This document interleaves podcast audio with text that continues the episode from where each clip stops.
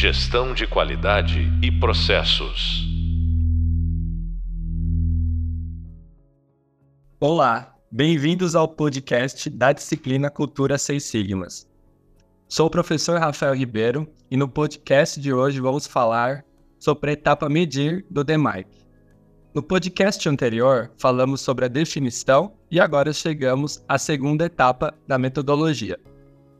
Nessa fase, o objetivo é ter as informações e dados necessários para que se possa mapear os processos. Vale lembrar que os processos relevantes são aqueles que têm impacto direto na entrega do produto ou serviço final para o cliente. E para falar sobre esse assunto, vou chamar nossa convidada de hoje, Mariane Galina, consultora de melhoria contínua. Mariane é formada em Engenharia de Alimentos pela UEM, Universidade Estadual de Maringá, tem pós-graduação em Gestão de Projetos pela PUC e é Black Belt Lean Six Sigma. Sua experiência profissional tem como gestora industrial e cinco anos na área de melhoria contínua como coordenadora de projetos em uma multinacional e atuando também em área de saúde em UPAs. Atualmente, consultora de melhoria contínua. Mari, muito obrigado pela sua participação hoje. Olá, pessoal. Obrigada, Rafa, pelo convite. E espero aí conseguir agregar um pouco para a formação aí de cada um de vocês. Vamos lá, Mari, então. Então, primeiramente, antes da gente começar, para que nossos alunos possam entender, queria que você explicasse um pouco sobre o ramo de atuação né? Como que, como que a gente fala de produtos e serviços? E, e, se você puder também falar um pouquinho no detalhe sobre essa área do ramo hospitalar, que eu acho que é bem diferente do que a gente trouxe aqui até hoje. É, então, é, a área da melhoria contínua, Lean Six Sigma, DMARC, né, ela é bem, como você falou, é na parte industrial, né, da onde veio, iniciou tudo, tudo isso, toda essa metodologia. Mas é uma área que cresceu, né? Então ela é uma área que difundiu para outros ramos, né? Outros setores. E dentro da área hospitalar é uma delas. Então, agricultura, hospitalar, tudo isso já entrou a melhoria contínua. E a hospitalar em si, da mesma forma.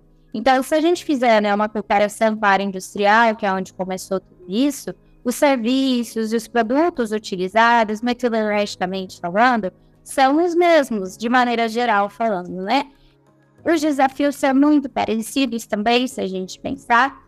Uh, o que isso é muito belo. Tem toda a parte de, ah, se você fizer um Yellow Belt, um Green Belt, um Black Belt, todas essas ferramentas, elas também são utilizadas. Uh, então, todos os demarques, ferramentas também de serviços e tudo mais, um 5S, um SMED, um Kaizen. Uh, então, tudo isso também é utilizado. A diferença é que, como é uma área que está começando, né, já faz alguns anos, mas pensando tempo, aí ela está começando, né? Então a gente tem dificuldades iniciais mesmo. Então, Câmara, ah, as pessoas ainda não têm treinamento nenhum, não tem nenhuma informação é, sobre a área da melhoria contínua, então a gente tem que começar do zero, literalmente. Eu acho que essa é a maior diferença, mas a aplicação das ferramentas, o como é utilizado, é utilizada da mesma forma. Nossa, que bacana. Tenho muita curiosidade de me aprofundar mais nessa parte de Seis Sigma dentro desse ramo hospitalar. É, antes da gente entrar então no nosso tema do nosso podcast, eu queria que você contasse um pouquinho pra gente sobre como que é utilizado os seis sigmas, então, no ramo hospitalar. Então, no ramo hospitalar, como eu comentei, as ferramentas é, são similares, né? Você utiliza da mesma forma. O que as pessoas, eu acho, né? acredito que imaginem lá, são tanto hospital quanto a parte de emergência, né? é, que dá para utilizar em todos os setores. Da mesma forma que dá para utilizar em todos os setores industriais, consegue da mesma forma na parte da saúde em si. Então, os dois lá da recepção, né, de recepcionar é, pacientes de diversos é, estágios, né, de doenças, até mesmo no UTI. É, vale lembrar como você está lidando com, com a saúde, né, você tem ali toda uma produção médica que você não mexe, mas você melhora muito o processo, a qualidade de atendimento, é, a, a de tudo isso. Então, você consegue entrar em todos os setores, tá? Na, e é da mesma forma que como se fosse numa indústria, tá? Pensando em Six Sigma.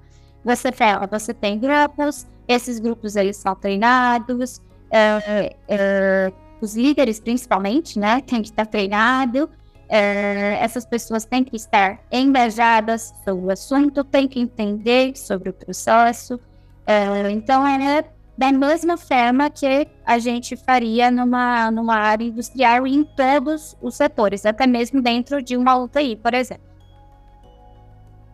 E aí, quando a gente está falando de fazer projetos dentro aí de, um, de, um, de uma UPA, por exemplo, a gente vai, começa baseado também em indicadores ou isso também é algo que ainda não está tão forte nessa, nesse ramo? E a, e a, partir dos indicadores, com metas, a gente vai traçando projetos? Como é que, como é que starta um projeto de melhoria? É, é da, assim, a gente isso é da mesma forma, mas é, como está iniciando agora, é um setor que a gente com os KPIs, né? Então, os indicadores para a gente trabalhar, né? Então, esse é um grande desafio pensando na área da saúde em relação à área industrial, né? A área industrial a gente já tem isso tudo muito automatizado. Na área da saúde, esses dados geralmente, né, é, sessões aí, mas geralmente é, é, muito manual ainda, muito em papel, né? Não tá tanto em sistemas, principalmente se a gente linkar aí, como você falou, uma pela parte de saúde pública, né? É, hospitais e UPAs, é, é muito no papel ainda, prontuários e informações estão todas em papéis. Então, a gente tem essa dificuldade. É, é, só que, em termos de você é, selecionar um projeto, é da mesma forma, tem que sempre linkar principalmente a estratégia. Aí, se for uma, um hospital, um local particular, a estratégia da companhia, se for pública, a estratégia do município, a estratégia do estado, enfim.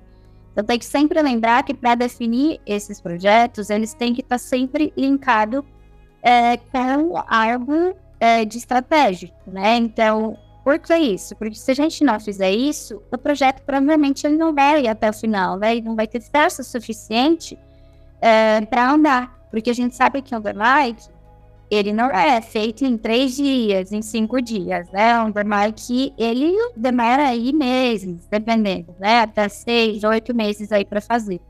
É, então, é muito importante que você tenha engajamento da sua equipe e esteja linkado a essa estratégia é, geral aí da companhia, tá?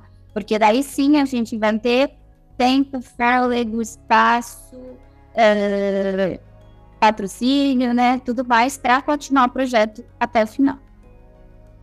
É, que bacana. A gente no podcast anterior falou sobre a etapa definir, né? Onde a gente tem a parte de seleção de projetos. Então, pelo que eu entendi, então sai também dessas necessidades de estratégia.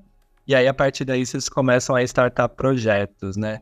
Como que funciona a parte de de capacitação? As pessoas já estão capacitadas, pelo menos, não sei, em white belt, yellow belt, ou essa capacitação vai acontecendo de acordo com o projeto? Conta um pouquinho pra gente.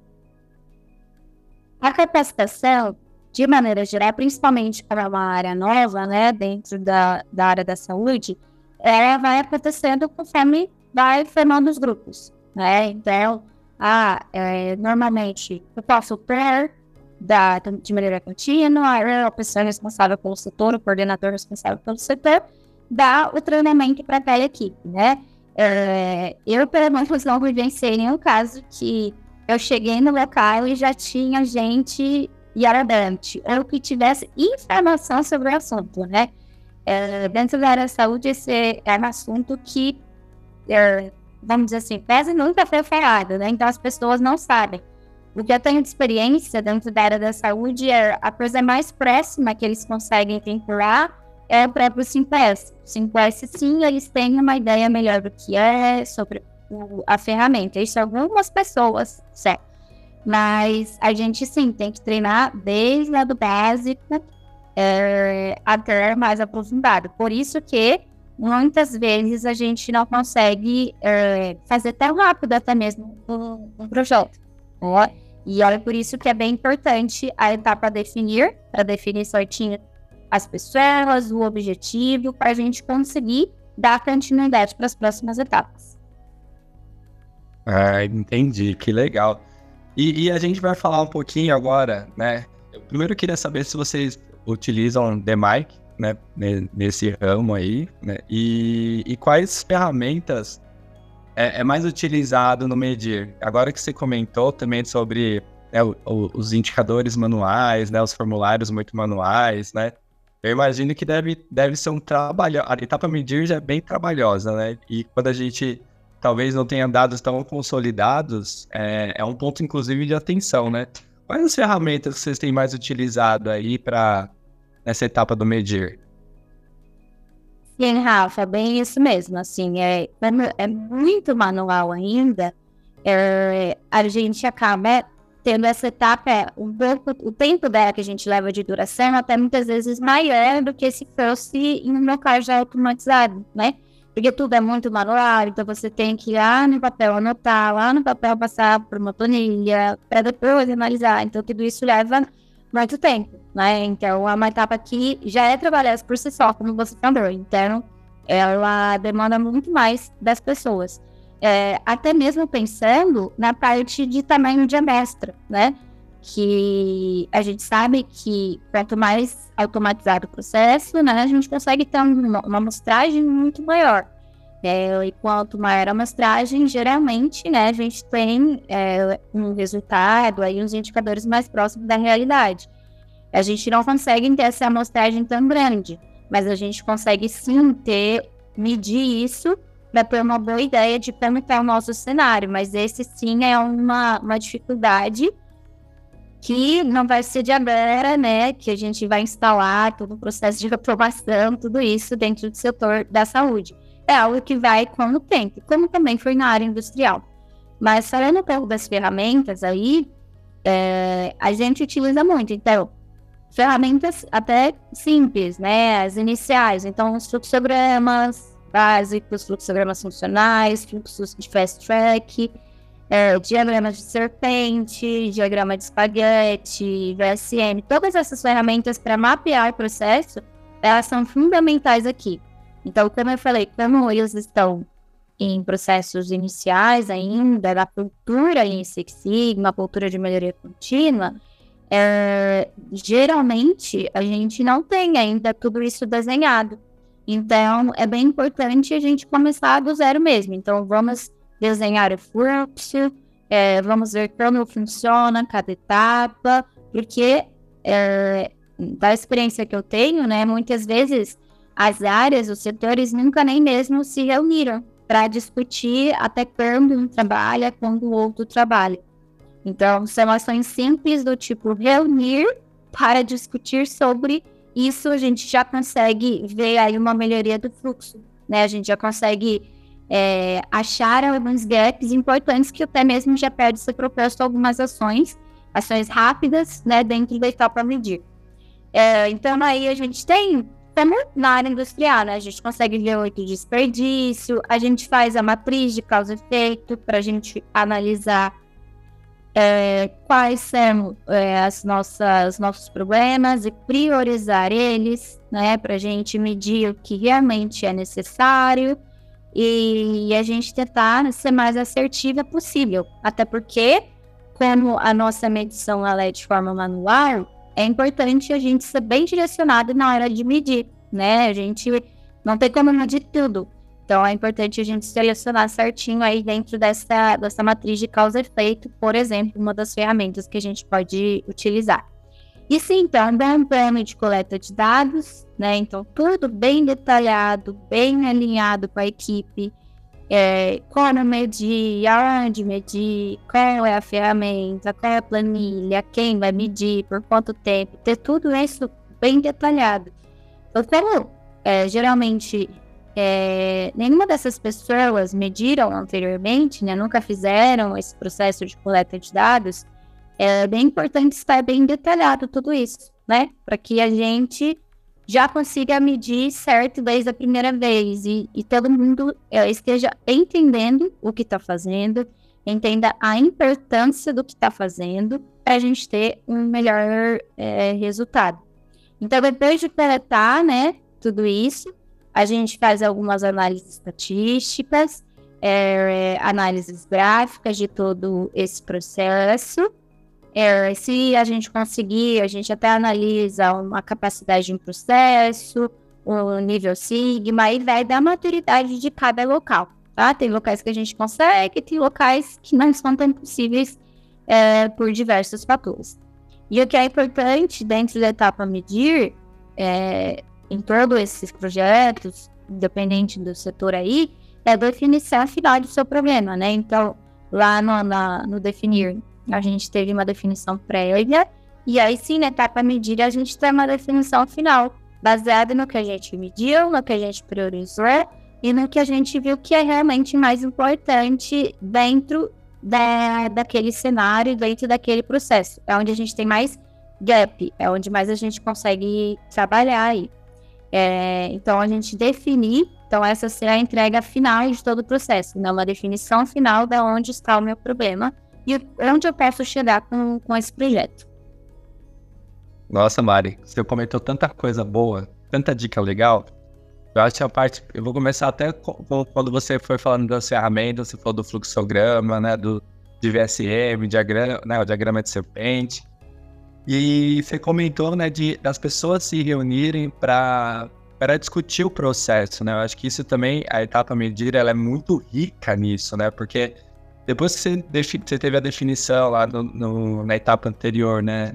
Na etapa definir, e aí você chega na medição com, com dados de coletas manuais, planilhas, é, papel, né, muitos papéis, e aí você junta as pessoas dentro da sala e que vocês começam a discutir e projetar o processo, acredito que deve ser muito rico para muitos que até já vivenciam né, o processo há muito tempo, né? Eu acho que tem já tem esse aprendizado e eu imagino que já deve sair várias kick-wins logo, logo nessa etapa, né? Porque se você vai juntando pessoas de diversos setores para discutir o processo e ter uma visibilidade clara, eu acho que é uma etapa que já você já sai ganhando também bastante, né? Sobre essa parte de, do, dos kick-wins.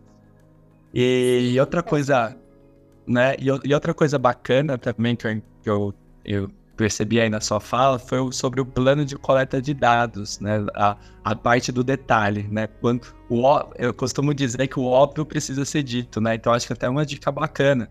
E quando a gente for fazer um plano de coleta de dados, né? Detalhar o máximo possível, né? É, como medir, onde medir, quanto, quando, quanto, né? Então todas essas definições são importantes para que a gente tenha, né, uma maior confiabilidade das informações. Eu acho que é extremamente importante essa dica e, e faz muito sentido, principalmente quando os dados são muito manuais, né? Hoje, a, a etapa medir hoje, em, em, muitos casos, né, ela está sendo até rápida e fácil, porque tem muitas, muitas informações, é tudo na nuvem, né? As informações é tudo em real time. Mas quando a gente precisa é, analisar é, os dados dentro dessa etapa do medir, né? E a gente tem essa oportunidade de, de enxergar fluxo, verificar quais são as variáveis já do processo, né? aplicar a matriz de causa e efeito e ter esse plano bem coleta de dados é, é muito importante, principalmente nessa, nessa, nesse entregável que você comentou, né, da definição final do problema, né, que às vezes a gente define o problema lá, no, lá na etapa definir e aí chega no medir com, com essas informações é capaz de mudar completamente, né? Não sei se você já passou por isso. Já, não, com certeza. Tem muitas vezes que você. É, isso até mesmo em locais que o nível de maturidade de cultura de melhoria contínua é alto, né? E mesmo assim, a gente, lá na etapa definir, ou quando está conversando sobre definições dos projetos, acha que é uma coisa. E aí, quando você vai medir realmente, você muda totalmente o cenário, né? Assim, isso é, eu já passei por diversos projetos personal que foram assim, é, que todo mundo acreditava que era uma forma, mas não era porque você realmente coleta, mostra dados, né? Então, para esses dados não tem argumentos, então aí sim a gente consegue comprovar e é muito bom, né? Então a gente vê tanto a etapa mentira ela é importante, ela é decisiva para um bom sucesso do, do projeto. Se você tiver uma boa medição, você vai conseguir é, passar para a próxima etapa, né, ou analisar, ou a etapa melhorar, você vai conseguir estar tá mais direcionada no real problema. Porque senão você perde, se você não fizer uma boa etapa medir, muitas vezes você vai fazer etapa melhorar, por exemplo, em causas que não são é, de grande importância, né? É, para a medição geral.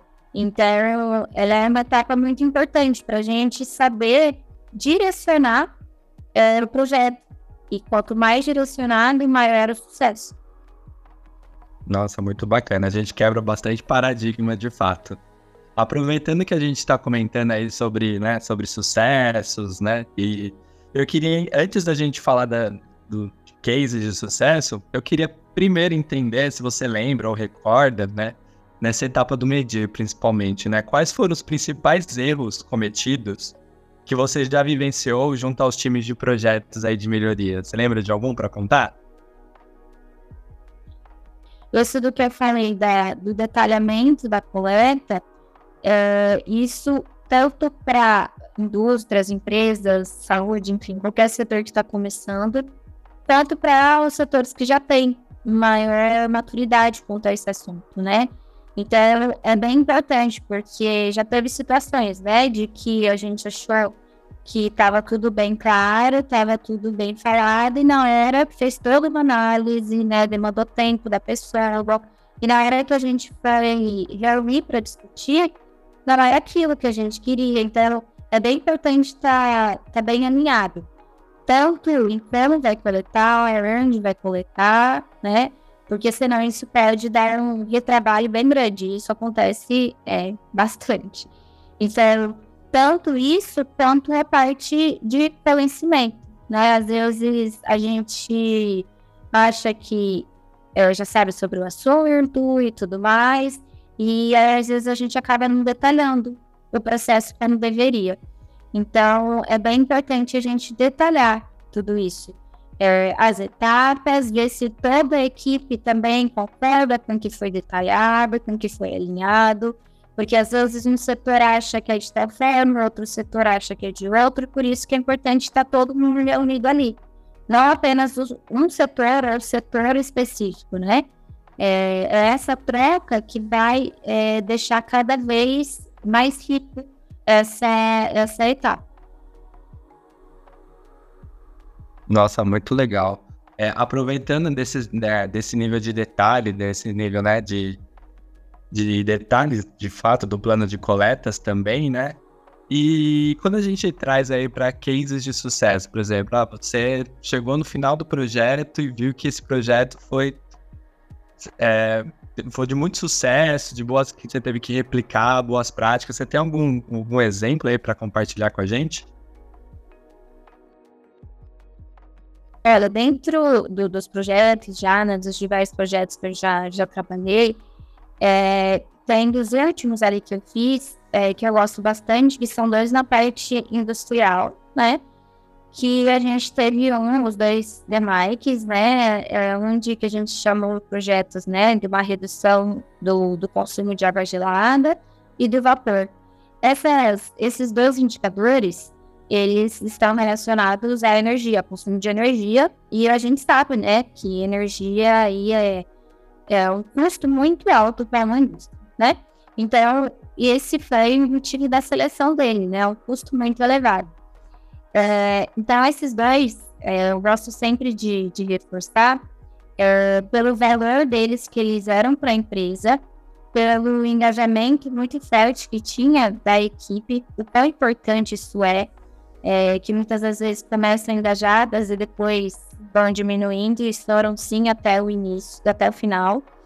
É, e, e foi bem importante porque eles passaram por todas as etapas certinho, né? Então cumpriram todas as etapas e a gente viu o tanto é importante passar por isso.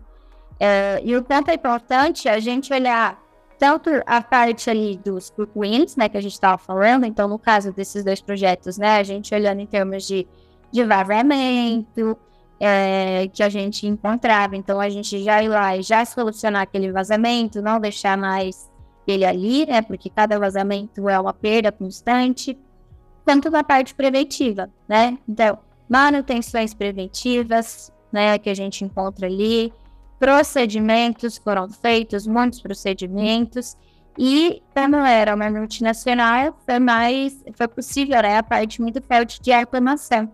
É, e essa é uma vantagem muito grande, né, quando a gente fala de empresas é, maiores ou empresas automatizadas de maneira geral. A gente consegue trabalhar com isso muito forte. E quanto mais a gente automatiza, né, mais a gente tem essa confiabilidade nesse processo. Então, a gente usou muito forte isso de automatização. É, pensando a, todos os locais que a gente consumia vapor e consumia água gelada, a parte de refrigeração. É, isso mexendo não só em manutenção, né? Então, como eu falei, é, todo projeto ele mexe com área, certo? né? Então não mexe só com manutenção, apesar de todo mundo achar que é uma área da manutenção, né? Ele mexe com toda a empresa. Então ele mexe com qualidade, ele mexe com produção, manufatura, né? Uh, administrativo, ele mexe com todas as áreas. E isso foi bem importante nesses projetos que a gente fez. É, que sim, né, tinha manutenção envolvida, mas a qualidade ali presente o tempo todo para validar se tudo aquilo que a gente estava fazendo não iria comprometer a qualidade do processo, qualidade é, do produto, do serviço, enfim, do que é, fosse aplicado ali das atividades. É, então, esse esses dois, né? Os dois meios se complementam, aí são os dois uma área, assim, de energia, né? Então, foram dois que tiveram um saving, um valor agregado muito bom para a empresa, é, e que a gente conseguia reproduzir, pensando numa empresa nacional, né, com várias unidades, é bem importante isso também, projetos que a gente consiga reproduzir, né? Então, esse era um que sim, a gente conseguia reproduzir em outros locais. É, as outras unidades também conseguiam pegar as mesmas boas práticas nossas e aplicar aonde elas estavam. Isso era bem importante, tanto a gente passar boas práticas para as outras unidades, tanto, é, quanto a gente, né? É, analisar as boas práticas de outras unidades, o que a gente também fez, fazer esse benchmark interno, né? É, o que a gente também fez bastante.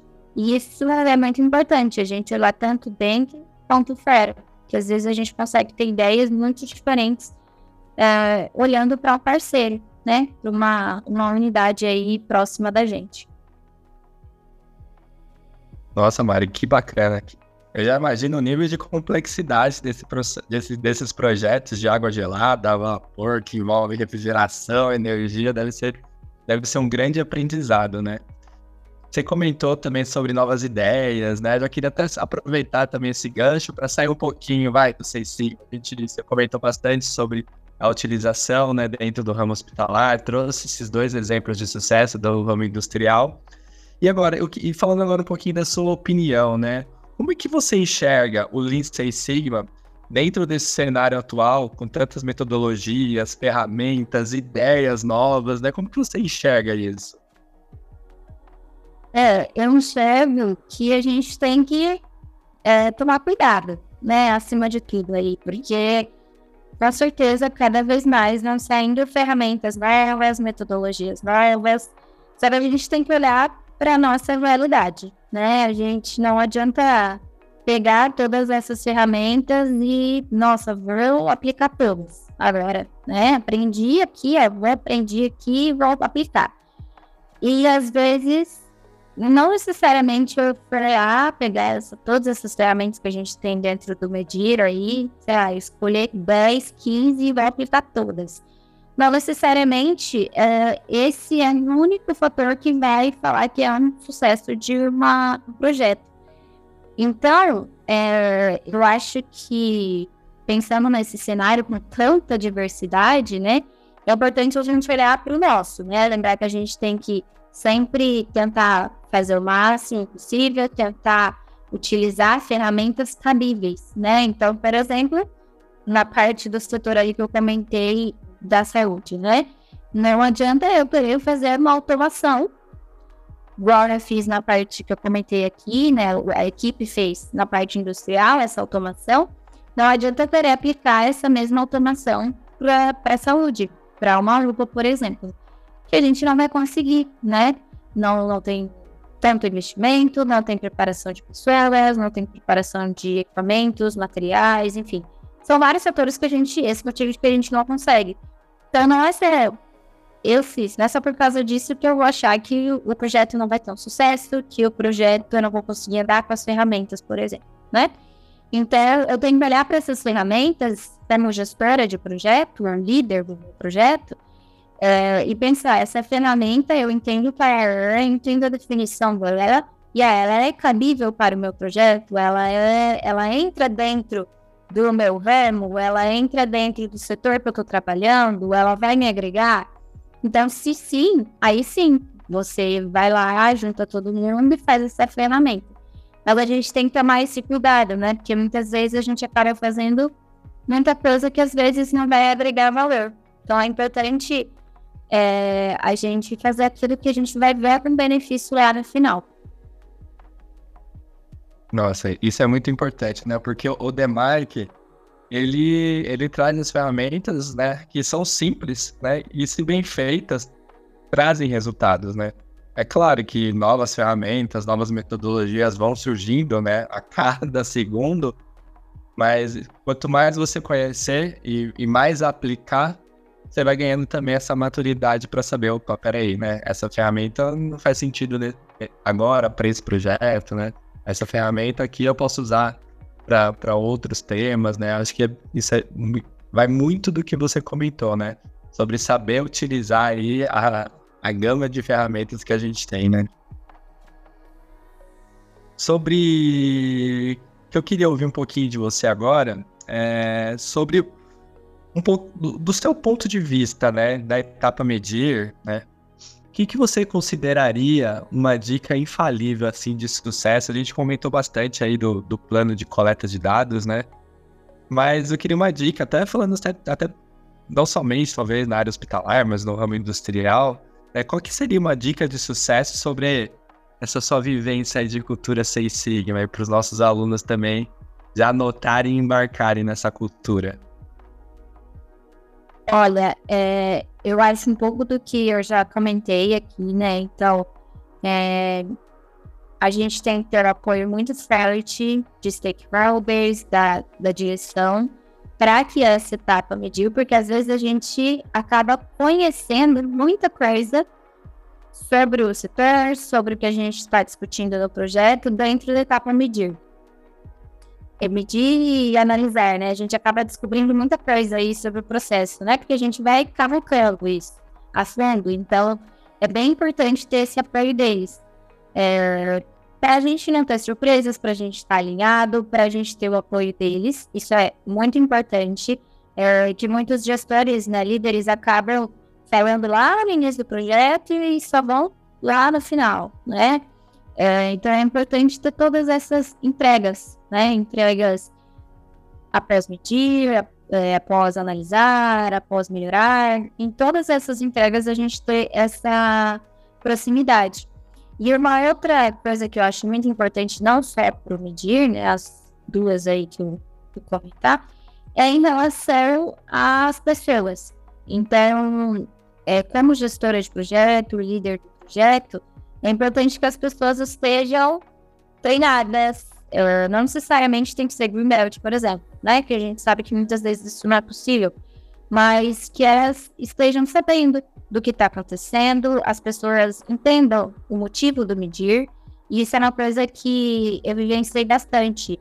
Uh, quanto mais as pessoas sabem o motivo daquilo que ela está fazendo, isso engloba medir e qualquer outra etapa, uh, mas ela faz aquilo de uma forma é, que é mais, até mesmo mais confiável, né?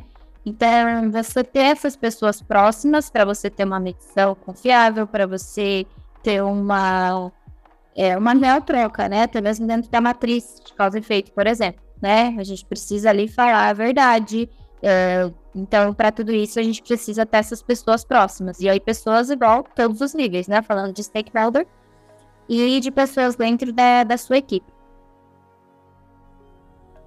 Nossa, eu adoro que toda vez a gente chega em pessoas. Acho que eu sempre gosto de reforçar esse ponto também, né? Que as, os projetos são feitos através das pessoas, né? as pessoas têm esse conhecimento e faz aplicação para melhoria do resultado, né? Então, é muito bacana a gente sempre reforçar isso, porque eu acho que para essa disciplina Cultura Seis Sigma, é, é com muito foco em pessoas, né? Então, para você ter uma cultura de melhoria contínua, uma cultura de, de resolução de problemas, de pessoas engajadas, né?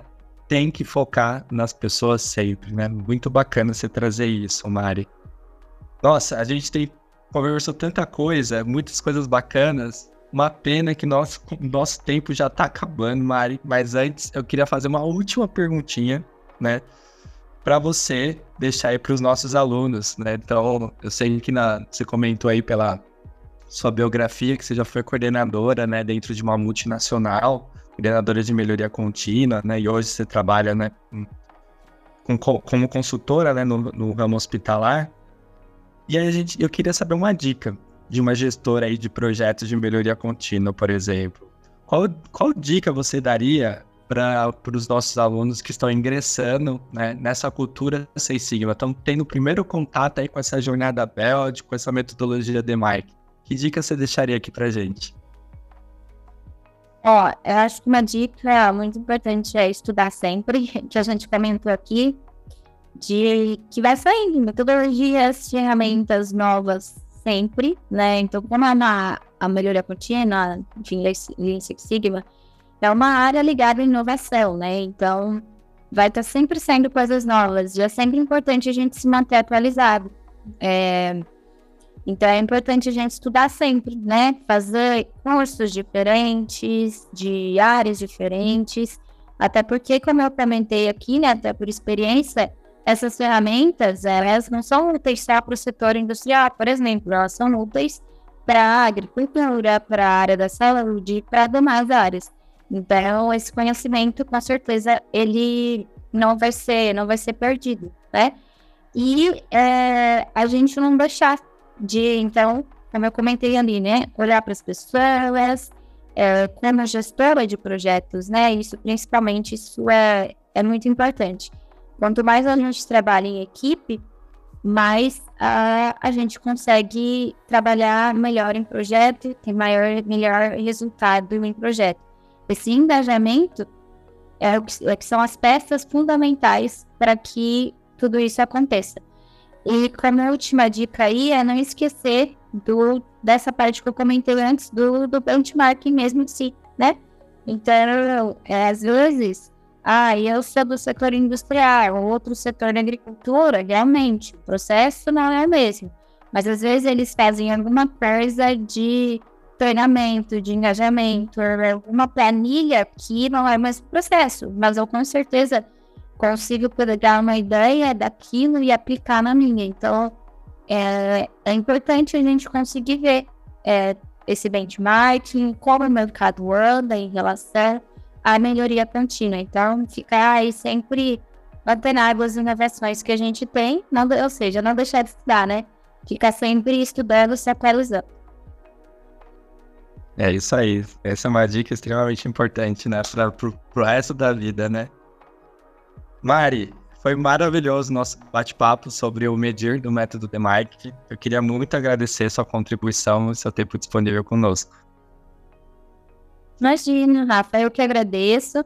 E aí, como eu falei aí, espero ajudar todo mundo aí um pouquinho mais sobre informação, sobre a realidade, né?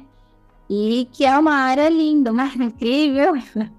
que eu sou muito apaixonada por essa área melhoria contínua no Six Sigma. E que ela é muito importante que eu acho aí que cada vez mais ela vai ser utilizada por todos os setores é, e por todos os tamanhos de empresas, né? Que hoje a gente sabe que ela é mais ligada, né? É mais aplicado a empresas ou locais um pouco maiores, mas que é, com o tempo é, isso vai ser mudado com certeza. Todas as empresas elas vão ter isso em graus diferentes aí de conhecimento, de aplicação de ferramentas, mas com certeza é uma área que se apanha a crescer. É isso aí, Mari. Muito obrigado. E terminamos aqui com esse podcast sobre a etapa medir do DEMARC. Espero que tenha ajudado e, claro, todas as ferramentas e métodos encontramos no Hub Leitura referente ao método DEMAG, tanto na parte 1 como na parte 2. No próximo podcast, irei falar sobre a etapa analisar do DEMAG, sempre trazendo convidados para compartilhar boas práticas que o mercado tem adotado. Bons estudos e até a próxima!